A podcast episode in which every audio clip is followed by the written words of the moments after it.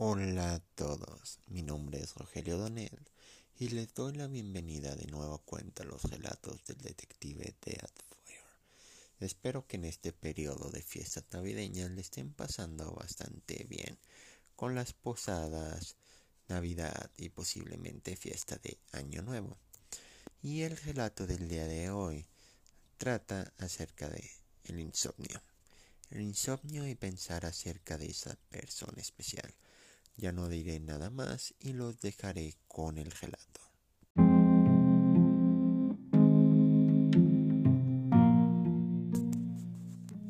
Noche de insomnio contigo.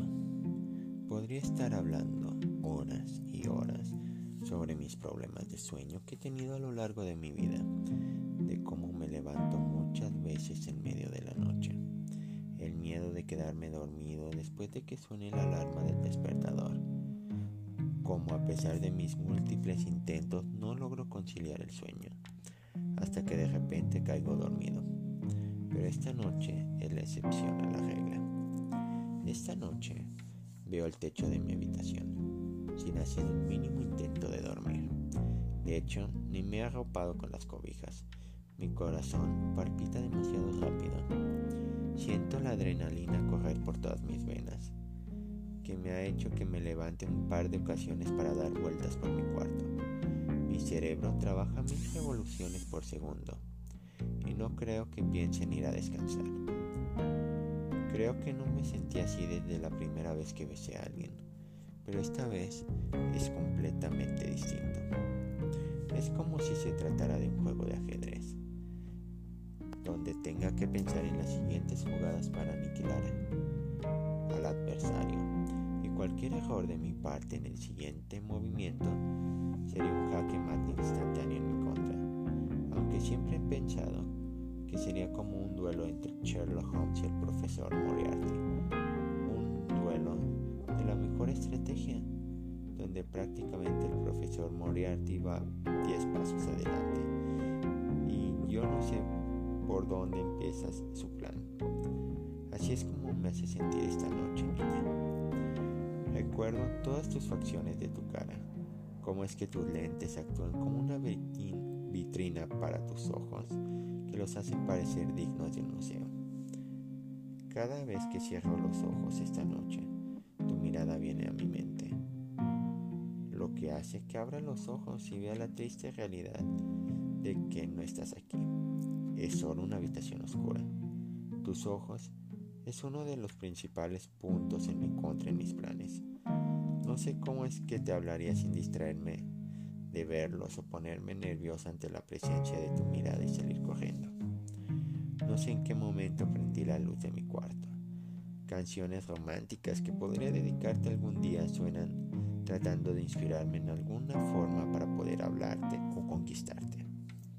No sé cuántas veces he lanzado esa pelota de tenis contra la pared o cuántas veces he visto el tablero de ajedrez que se encuentra en el respirador, como si tuviera que tomar la decisión más importante de mi vida, la jugada que me dé la oportunidad de conquistarte.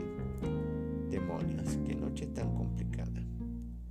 Cuando menos me he dado cuenta de que suena la alarma del despertador, indicando que ya es hora de despertarse. Estoy despierto en mi cama, imaginándome las posibles citas que tendré contigo, de los temas que hablaríamos e incluso me he imaginado tu tono de voz. Y mi nariz trata de mantener lo más posible tu aroma para que mi mente siga imaginándolo. El bote de la basura de, de la habitación está lleno de bolas de papel, de planes súbitamente tontos para intentar hablarte o cómo pedirte una cita. Todo lleno de ideas que, que algunas suenan prácticamente ridículas. Algunos guiones de cómo hablarte, mi computadora encendida en Facebook para ver tu fotografía, la ventana de mensajes abierta en tu nombre, donde ya he escrito y borrado varias veces mis ideas para escribirte, y ver cómo fluye la conversación, y tratar de armarme de valor para hablarte y pedirte una cita, donde pasa la tonta idea por mi mente de que el alcohol me daría valor cuando en realidad las veces que he tomado alcohol me ha dado sueño.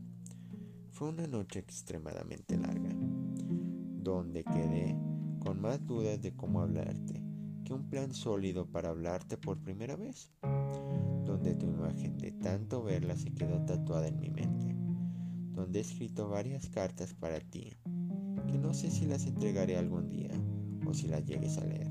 Fue una interesante noche de insomnio contigo.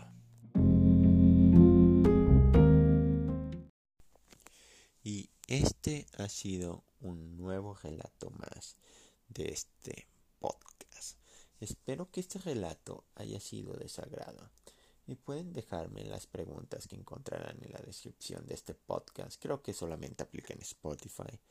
Si fue, si ustedes han tenido una noche de insomnio pensando en aquella persona especial, pensando en algún estúpido plan para conquistarla, un estúpido plan para hablarle o algo por ese estilo.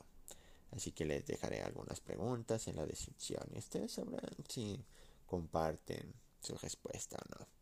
También quería informarles que ya chequé el Spotify Grab y según eso durante este año este podcast llegó a 11 países, así que agradezco a todos los escuchas que me han escuchado en esos 11 países su apoyo durante este año.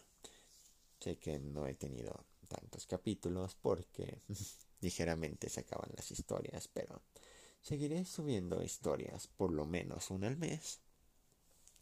Y si me inspiro más, tal vez cuatro o cinco o más. Ya dependerá de cómo avance todo. También. Quiero desearles felices fiestas. Y nos escuchamos próximamente en un nuevo relato más del detective Deathfire. Y recuerden que si quieren que yo narre alguna de sus historias, pueden enviarlas al correo escritor.rogeliodonet.com o también pueden seguirme en redes sociales para que estén atentos de cuando subo nuevas historias, cuando subo las historias en formato para ser leídas, fotografías, fotografías de mis escritos, de mis libros, etcétera, etcétera, etcétera. Creo que subo cosas interesantes de vez en cuando. Entonces, si les interesa, pueden seguirme como Detective Fire escritor en Facebook, Instagram, Twitter y TikTok. Y ya sin nada más que decir, ahora sí me despido. Les deseo unas felices fiestas y nos escuchamos próximamente.